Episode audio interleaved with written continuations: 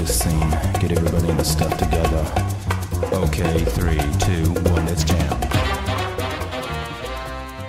Fala, taqueiros ou taqueiras, seja muito bem-vindo a mais um De Frente com o seu programa de entrevista, onde sempre buscamos trazer alguém que está mandando bem dentro ou fora na internet. E hoje, continuando nossa programação especial de março, hoje eu tenho o prazer de falar com ela que, como muitos, amam obras, adoram vários animes e mangás. Porém, ela transformou a paixão, a paixão dela e deu um passo além que não bastava apenas consumir ou ler, ela precisava também se vestir dos seus personagens favoritos. Hoje eu tenho o prazer de falar com ela. Bruna, seja muito bem-vinda! Oi, gente, tudo bem com vocês? Um prazer estar aqui hoje com vocês aqui. Tô um pouco nervosa porque eu não tô acostumado, então relevem. Calma, calma. Tem, tem certeza que é mais fácil do que você subir um palco e participar de um concurso de cosplay. Vai ser mais de boa. Ah, vamos ver então. Bruna, gostaria de começar perguntando para você o seguinte: quando alguém te chama pra uma festa à fantasia, você vê isso como uma oportunidade para testar algum cosplay? Olha, não. E muita gente pode até achar que é um pouquinho assim, é, sei lá, preconceito e tal, mas eu acho que são duas coisas diferentes. Tem gente que mistura, eu respeito, mas eu não misturo, não. Pra mim, festa fantasia, Halloween é uma coisa, é, cosplay, eventos é outra. Então eu não gosto, não empresto. Se alguém vem pedir para mim, ah, empresta aqueles, aquela sua fantasia para eu ir numa festa, infelizmente eu vou ter que falar que não. Aproveitando esse gancho, normalmente quando a gente fala com um dublador, Sim. sempre que a gente fala do tipo, ah, você imita tal personagem, o cara fica um pouco, não, não é imitar. Eu tô dando voz ao personagem, tem toda uma coisa. No mundo do cosplay, tem alguma coisa também que se você falar pra pessoa, ela vai ficar meio assim, hum, não vai gostar muito? Olha, é que assim, no mundo do cosplay, no, no meu entendimento, tem muitos tipos de pessoas. Tem pessoas, por exemplo, que se acham donas do personagem. Então, é, ela sempre vai falar assim: não, esse personagem é meu, eu faço melhor. Ou, não, esse personagem tem que ser feito dessa forma, assim, assado. Então, da mesma forma que o dublador fala, ah, é, essa não tô imitando, essa voz é minha, esse personagem no Brasil sou eu que faço a voz, eu não tô dublando ele, a voz é minha.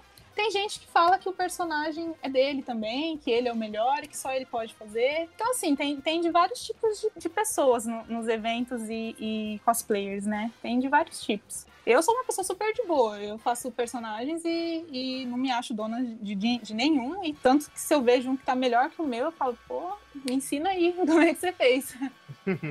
Mas voltando desde o princípio, eu gostaria de saber o seguinte: é, você lembra qual foi o primeiro anime ou mangá que te despertou o interesse pelo mundo dos animes? Pelo mundo dos animes, é, a lembrança que eu tenho mais é de Fly, o Pequeno Guerreiro. que na Boa. época era exibido junto com Dragon Ball, mais ou menos na mesma, na mesma manhã ali. E às vezes eu confundi os dois, confesso, mas é, a musiquinha do Fly eu sei cantar até hoje. Fly, fly, fly, quero a paz, que o inimigo destrói. Enfim, e foi aí que eu tive o primeiro contato. E depois veio Dragon Ball, assim, na minha vida forte, minha vida inteira. Tanto que eu tenho até tatuagem do Goku e do Vegeta na, na minha perna. Então, é uma coisa muito forte, assim. Mas o primeiro mesmo foi Fly, sem sombra de dúvida, da Dragon Quest, né? Sim, sim, nossa, isso agora me trouxe uma nostalgia que eu adorava também assistir. Porém, eu sempre acordava e só pegava o encerramento. É, muita gente, né? Criança é assim mesmo. Era muito, era muito cedo pra mim. Sim. Mas o pouco que eu vi, eu tenho boas memórias, eu gostei. Eu acho que eu já tinha bastante entendimento, então, assim, assistia os reprises e ficava assistindo, porque, né, eu não sou tão jovem assim, então eu tenho bastante lembrança disso. É, acho que foi o primeiro contato, assim. E, mas o que também te fez despertar um interesse pelo cosplay? Então, o primeiro cosplay que eu fiz foi de Naruto. Na época que Naruto tava tipo um boom aqui no Brasil. Você ia Hum. no evento, de cada 10 pessoas, 9 era Katsuki, o bendito, é, sobretudo lá com as nuvenzinhas vermelhas. Inclusive, foi o que eu fiz também, confesso.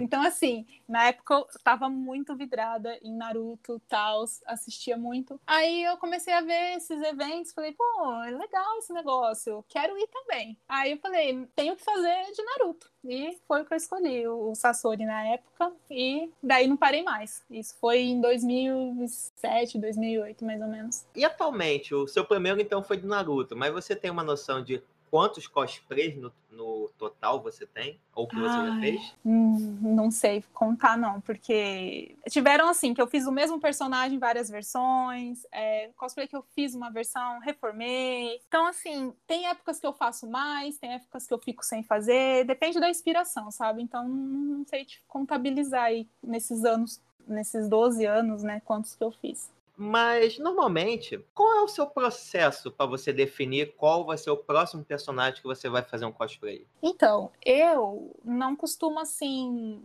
é, tem muita gente que pega começo do ano e faz uma lista enorme, tipo, ah, eu tenho que fazer esse, esse, esse, faz toda uma programação, né? Eu sou muito assim, tô assistindo um anime, tô lendo um mangá e me identifico com aquele personagem, aí eu falo, vou fazer esse. Aí eu já no outro dia já saio atrás de, de materiais e, e começo a fazer todo o processo. Eu tenho alguns que eu tenho vontade de fazer que estão há anos, assim, tipo, ah, um dia eu vou fazer, mas sempre eu assisto alguma coisa e coloco aquilo que tá mais assim na minha memória, assim, mais recente em prática. Então, eu não, não tenho um processo assim de escolher personagens ao longo, assim, a, uma lista, né? Uhum. Tipo, ah, esse ano vou fazer cinco personagens, vão ser esse, esse, esse, esse. Normalmente, eu, se eu faço isso, eu quebro. Eu não consigo cumprir. E pro pessoal aqui que está nos ouvindo, atualmente, o que, que você está assistindo e vai sair algum cosplay? Então, tá pronto para usar um de Dr. Stone, né? Que eu comecei a fazer e já ia estrear ele agora no evento, mas graças ao Covid aí, né, foi adiado, então tá no manequim esperando para ser usado. E é o meu próximo, e depois dele, provavelmente, né? A minha meta era esse agora em abril, e em julho seria Fire Force, mas também tá tudo sendo jogado pra frente. Então, na sequência, assim, o que eu tenho certeza mesmo é Doctor Stone. Foi um anime, assim, que eu me apaixonei. Eu já tava lendo mangá, e aí na hora que surgiu o anime. No começo, confesso que eu achei que não ia dar nada no, no anime, né? No primeiro episódio, assim, não, não achei que chegou aos pés do mangá, mas depois a coisa ficou bem, bem legal. Sim, sim. E até pro pessoal que tiver interesse, nós também temos um Ataqueira Cash fazendo uma análise sobre, sobre Dr. Stone. E você pode contar pra gente qual cosplay que já tá no manequim só esperando o coronavírus passar? Sim, é alguém. Alguém, boa! É. Eu adoro ele. Boa, boa. Mas aí vem a dúvida, você também faria um acordo por causa de uma Coca-Cola? Olha. Eu fiz a sem cola. Se for aquela, não, não, não quero. Mas se for igual a Coca-Cola, faria, viu? Numa, numa época da, assim, de tempos difíceis que eles estão passando, eu imagino que uma Coca, olha, é questão de vida ou morte, sim. Dr. Stone, em vez de ser uma ficção científica, vai virar um manual de sobrevivência. Que Eu- estão caminhando, só falta a gente ver a pedra. Eu tô achando, viu? Que vai servir de muita coisa ainda. Eu sempre tive muita curiosidade e também muita vontade de fazer cosplay, sendo Uhum. bem sincero. Mas eu tenho ainda muito receio. Eu queria saber, como alguém que já há 12 anos faz cosplay, com certeza, conversa com outras pessoas, quais são normalmente, vamos botar assim, os medos ou receios que uma pessoa tem para começar a fazer? Olha, para começar, vamos lá. Eu acho que primeiro a timidez, tem muita gente que tem vontade de fazer e não faz porque fica assim com neura. Ai, se eu colocar essa roupa, o que vão pensar de mim? Ou assim, a timidez mesmo, como é que eu vou é, interagir com as pessoas, se a pessoa chegar perto de mim, o que eu vou fazer? E eu acho que a segunda, assim, que impede muita gente é a preocupação com a aparência. Ai, será que a minha aparência combina com esse personagem? Será que eu sou muito baixo? Será que eu sou muito alto? Será que eu tô gordinho? Será que eu sou muito magra? Então, acho que isso acaba travando muita gente. Uhum. Além, é claro, da dificuldade financeira, né? Que às vezes impede, porque não é barato fazer um cosplay. Isso a gente tem que ser realista e custa caro. É um hobby que custa caro. Ah, infelizmente, quase todos os hobbies nerdísticos ou, taquísticos são caros. Porque aí Sim. você pega. Pega Sim. cosplay, pega light novel, pega mangá, pega action figure, pede só coisa Sim. boa e só coisa Ah, cara. Sim, exatamente. Você trabalha para malemar da conta aí de uma parte dessas coisas. Infelizmente, você tem que escolher uma e se dedicar, que todos fica complicado. Exatamente. Você falou um pouco a questão do preço. Quanto mais ou menos você gasta para realizar, fazer, confeccionar os seus cosplays? Aí depende muito do personagem, né? Quando eu comecei, a gente não tinha, eu não tinha, na verdade, assim, muita noção de tecido, né, de material que eu ia usar. Então, muitas vezes a gente comprava aquele tecido mais barato, né? Ah, porque vai usar 3 metros. Ah, então vamos comprar um tecidinho mais barato tal. E aí o resultado não, não ficava tão legal. Então, você acabava gastando pouco, mas o resultado também não era muito, muito bom. Hoje, a gente gasta bem mais por esse lance de saber escolher um tecido, né? Então, assim, varia muito do personagem, porque tem, é, usa lente, não usa lente, que tecido você escolhe, sapato, que sapato você escolhe. Então varia muito assim do gasto, mas é um gasto alto. Assim, se você quer um, um bom resultado, você vai acabar gastando bastante, sim. Não vou mentir. Você lembra qual foi o cosplay mais caro que você gastou? Eu até comentei isso no Instagram. Eu não, assim, não sei falar ao certo. Possivelmente foi o de Black Clover, porque eu tive a, a parte de baixo do uniforme militar, eu não conseguia fazer sozinha. Então eu tive que contratar uma cosmaker para fazer uma parte da minha roupa. E então uhum. ela fez, não ficou barato, né? Porque quando você a mão de obra ela acaba cobrando uma coisa que eu, eu faria sozinha, só o material, né? Então aí você põe a peruca, eu comprei lente, comprei óculos, comprei a bota, fiz a capa, nananã, então acho que foi o cosplay mais caro que deve ter chegado aí uns 700, 800 reais. Mas normalmente você gasta esse valor quando é um campeonato ou mesmo para eventos assim normalmente? Ah, é que assim, eu sempre faço cosplay pensando que eu vou participar, sabe? Porque uhum. é uma coisa que me coça. Eu gosto de ir no evento e, e, e, gosto de entrar lá na fila e participar. Não, não é nem ganhar, eu gosto de, de mostrar. Eu acho que eu tenho aquela coisa, tipo assim, ah, eu tive tanto trabalho para fazer, né? Gastei tanto, eu quero mostrar. Em cima do palco é a minha chance de mostrar para todo mundo. Então, eu faço sempre pensando assim.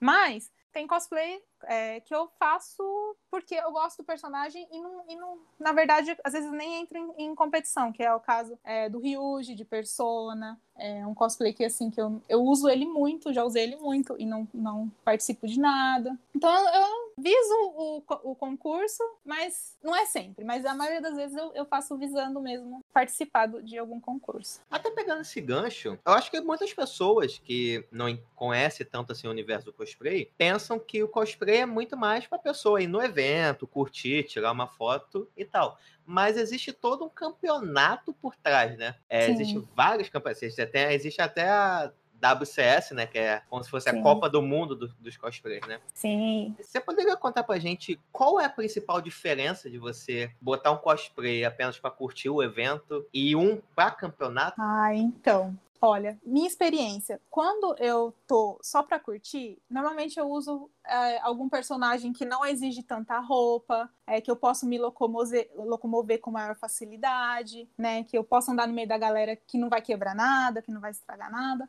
E quando é para competição, normalmente a gente chega no evento e já fica na área ali mais isolado, para não, não estragar nada, para ficar tudo em ordem, para peruca não sair do lugar, né? Então você faz a, a, tua parte assim, só é mais. Você entra no, no, no concurso tal, depois você sai, depois sim, se você tiver ainda ânimo, você vai andar com, com a galera, tal, tal, tal. Mas eu acho que tem essa diferença, a liberdade que você tem dentro do evento, né? Normalmente quando eu vou, eu vou no evento, as pessoas, até eu chegar na área do concurso, né, as pessoas vão parando, né? Isso vai te atrasando, você acaba gerando um pouquinho de é, nervosismo. Ai, meu Deus, vou chegar atrasado. Ai, meu Deus, vai estragar alguma coisa. E quando eu tô só pra curtir, realmente aí é um beijo e um abraço.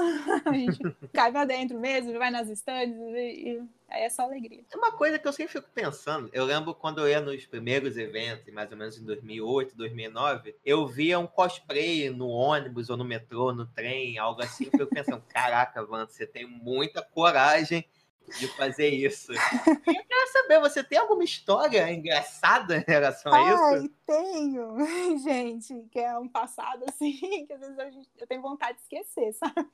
Porque quando eu comecei, eu era muito sem vergonha nessa parte. Eu não sei se é por causa que eu era mais nova, assim. Então, ah, eu pegava ônibus de Akatsuki, ia pra, de metrô, é, já cheguei aí em shopping, eu tinha dias que nem tinha evento e eu reunia com a turma pra gente andar de cosplay pela cidade, assim. As pessoas olhavam assim, um dia vou contar essa história. Uma senhorinha chegou na minha frente, olhou para mim com dedo na minha cara e falou: Isso é do demônio.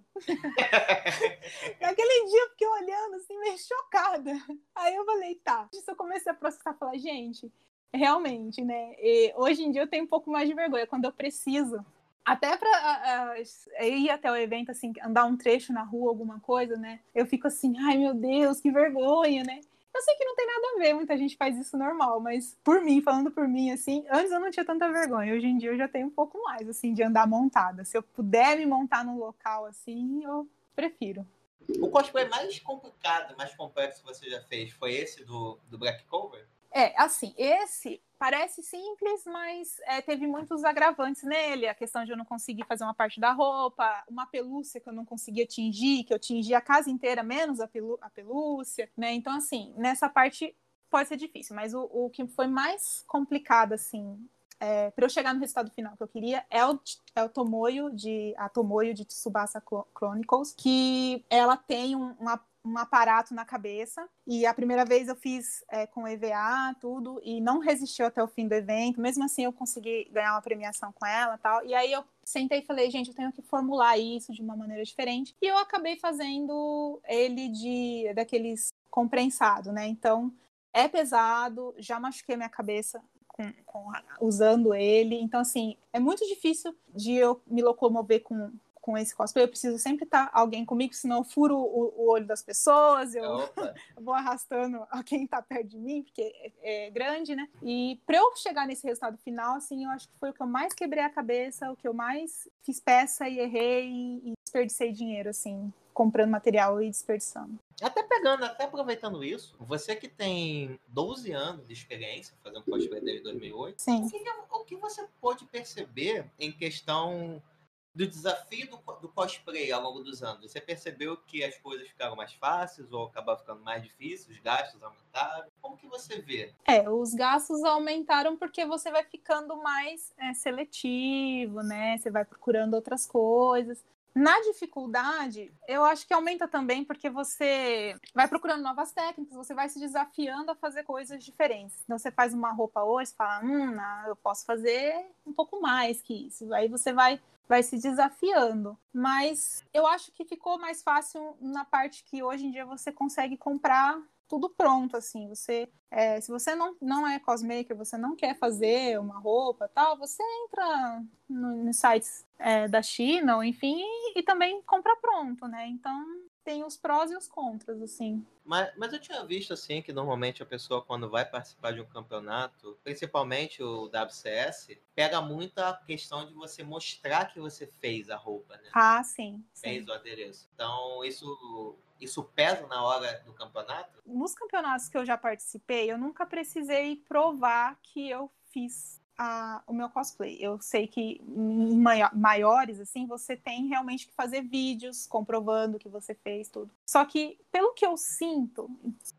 por todos os concursos que eu já participei, os jurados, eles sabem se o seu cosplay foi comprado só de olhar, assim, não precisa de muito. É, porque, na verdade, os cosplay que você compra de fora, pronto, né? O tecido é sempre a mesma base, eles têm sempre a mesma base. Você consegue diferenciar um, um cosplay que foi feito aqui e um cosplay que foi comprado pronto. Então, eu acho que os jurados, eles eles meio que manjam isso, sabe? Mas eu sei que em concursos maiores você tem que provar realmente que você fez. E assim, eu sei que é, muita gente não concorda com esse meu pensamento, mas eu acho que quem participa de concurso deveria sim é, mostrar que foi feito, porque é diferente de você comprar um, um, cosplay pronto e você fazer. Eu tenho cosplay que eu já comprei pronto, não tenho vergonha de falar mas, mas também não participo de, de concurso com ele. Mas assim, eu acho que seria interessante assim que viesse essas regras assim para outros eventos menores, porque eu acho importante valorizar a pessoa que faz, sabe? Que uhum. é,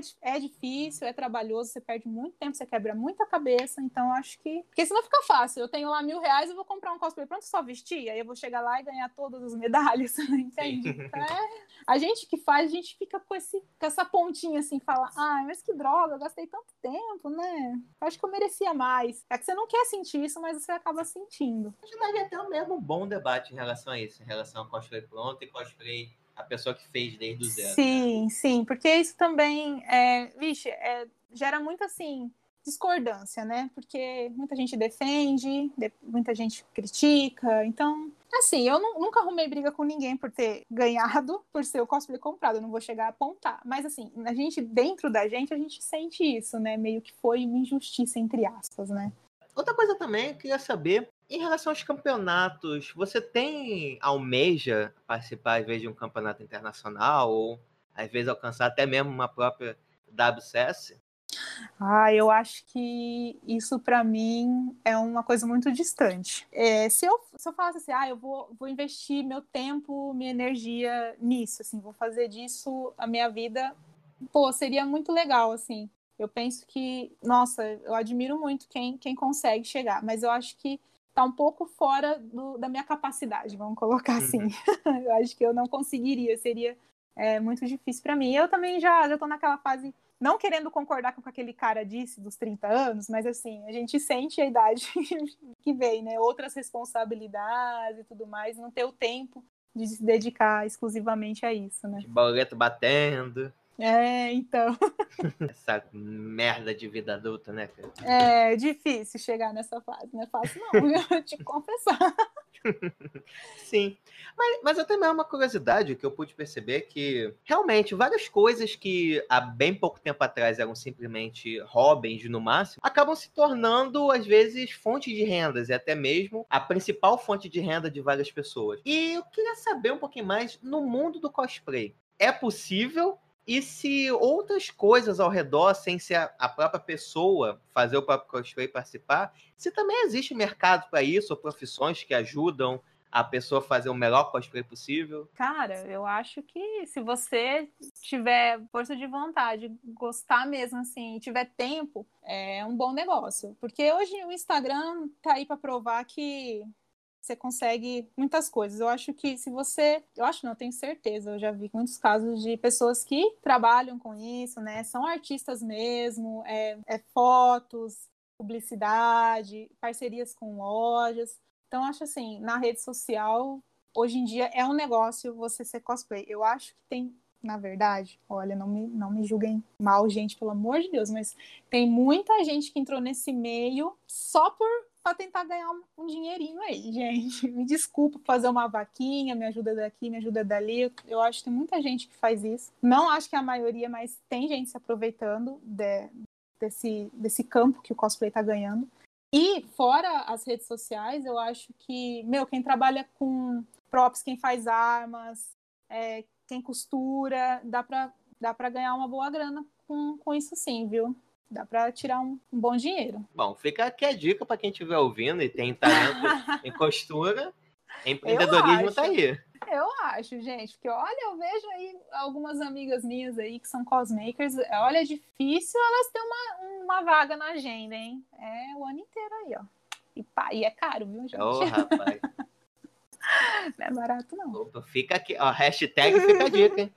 Fica a dica, ó. Se eu, se eu for vocês, vocês estão procurando uma profissão, já sabe. Queria saber de você se, ao longo da sua carreira, você também teve outros cosplays que te inspiraram. Olha, quando eu comecei, foi um, um tiro no escuro, porque eu acho que eu não, não conhecia ninguém e também estava muito fora, assim, do, do, desse universo, assim, sabe? Eu fiz mais por, por diversão. Depois a gente começa a ver, né? Tem muitas pessoas que eu sigo hoje, assim, mas eu não, não, posso, não posso falar que eu tenho uma pessoa, porque eu tento ser eu mesma, assim. Então, eu não falo assim, ah, eu queria ser como fulano, eu queria ser como ciclano. Então, eu, eu nem guardo nomes tenho alguns canais até de, de, tutoriais que eu sigo tal, a maior parte é estrangeiro, mas assim, não, não, não tem uma pessoa assim que eu falo. Que eu posso dizer assim que eu me inspiro, sabe? Que eu acho que eu comecei assim, sem, sem ter nenhuma inspiração.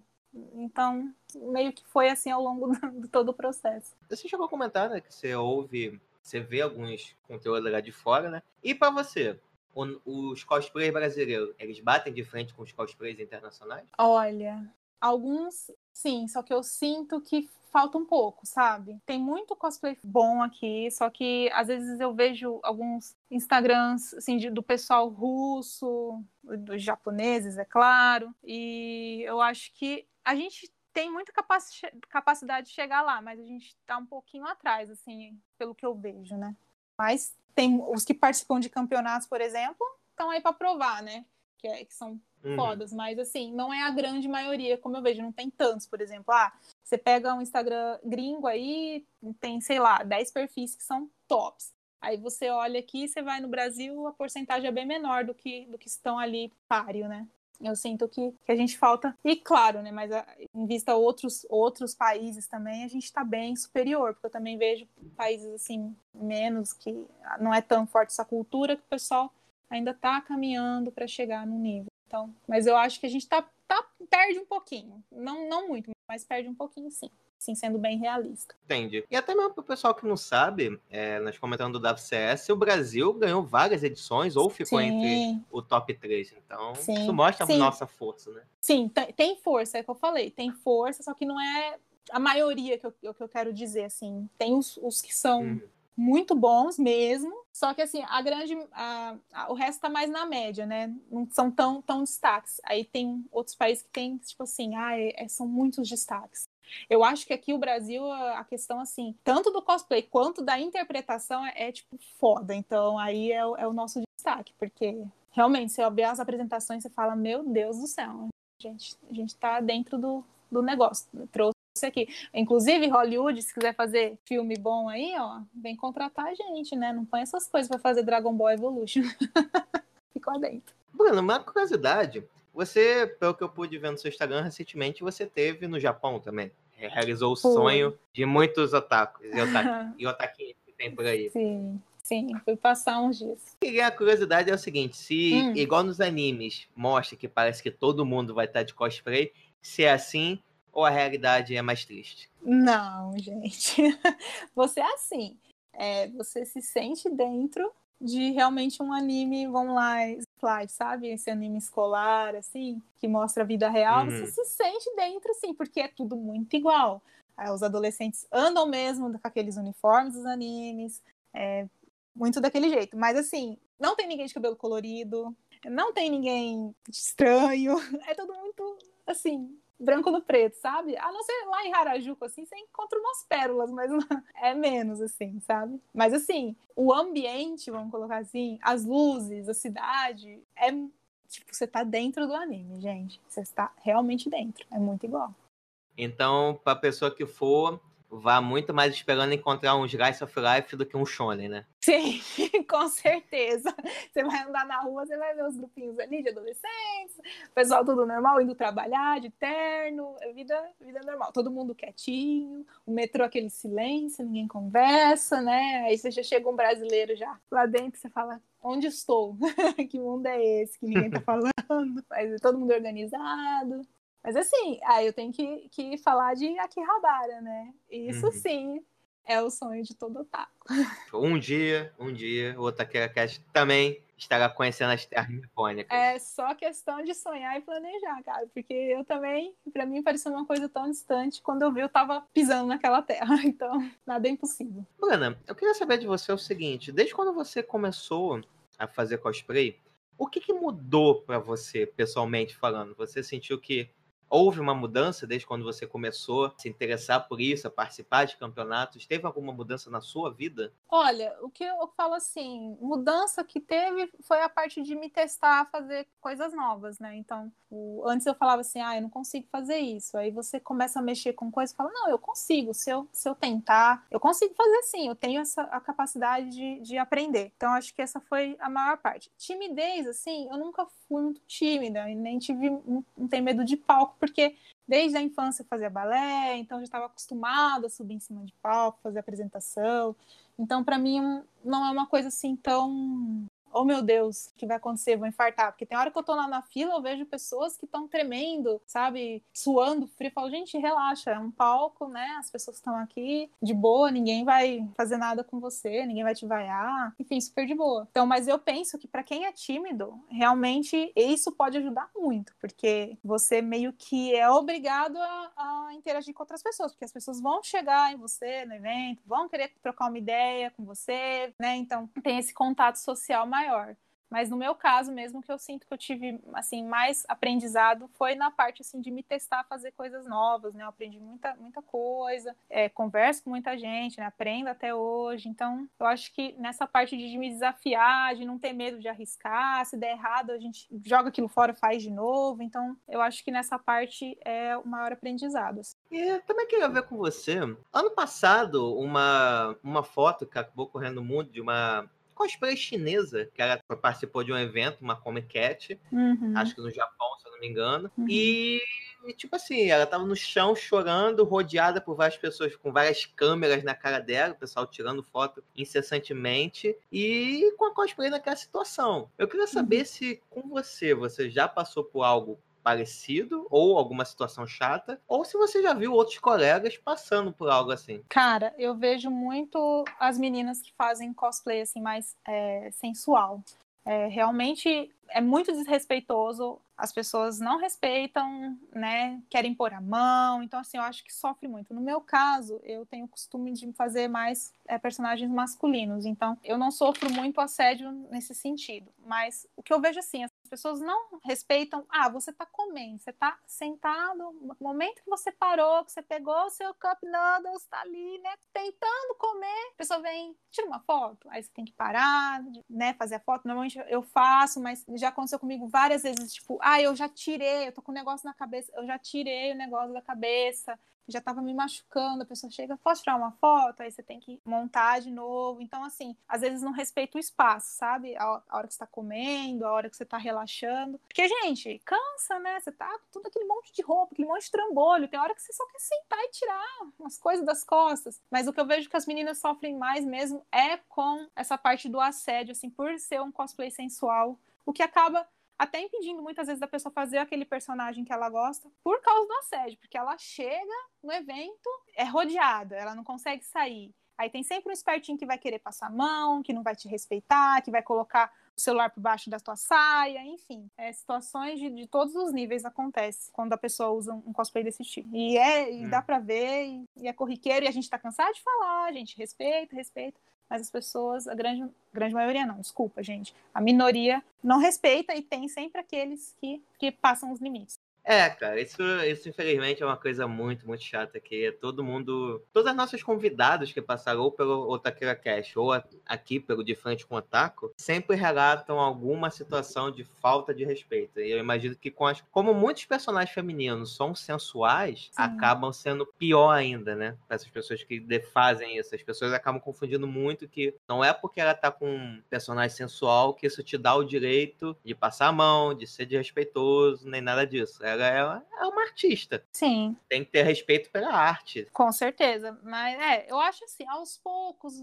você consegue ir mudando isso. Mas assim, eu vejo que é um caminho ainda para colocar na cabeça de todo mundo que, meu, não é. Ali não é um objeto para você pôr a mão. Você tem que pedir licença. Você quer tirar uma foto abraçando? É de antes. Às vezes a pessoa é confortável com isso, às vezes não é confortável com isso. Então, tipo assim, é difícil. Mas tem gente que não respeita mesmo. Eu já vi muitos casos, assim, absurdos, histórias histórias que a pessoa não respeita, enfim, acontece bastante. É uma pena, mas eu espero que, sinceramente, que um dia qualquer um que queira ir do cosplay possa ir tranquilamente, sem passar por nenhum tipo de perrengue por aí. Ah, eu também espero que esse dia chegue, viu? Bueno, já estamos já nos encaminhando para as últimas duas perguntinhas e vamos lá. A, a penúltima pergunta que eu quero te fazer é o seguinte: o pessoal aqui do Otakera Cast, qual obra você recomendaria pra galera assistir ou ler? Ai, cara. Olha, eu, assim, tenho gêneros muito diferentes de animes, então, não sei. Escolher um só muito difícil.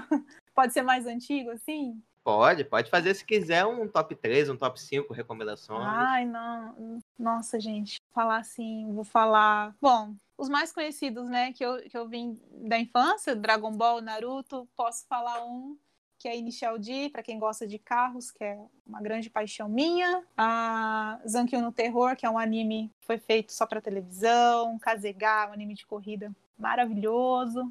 Ixi, tem muitos. Kuroko no Basket, que eu adoro basquete. Boa. E no Yashi, que eu gosto desses animes assim também. Eu não tenho um gênero assim muito ou shounen ou sojo, enfim. Eu misturo tudo, viu? Gosto de um pouco. Então, pra mim é muito difícil escolher. Assim que é bom, essa mistureba. É, assisto de tudo. Assisto de tudo.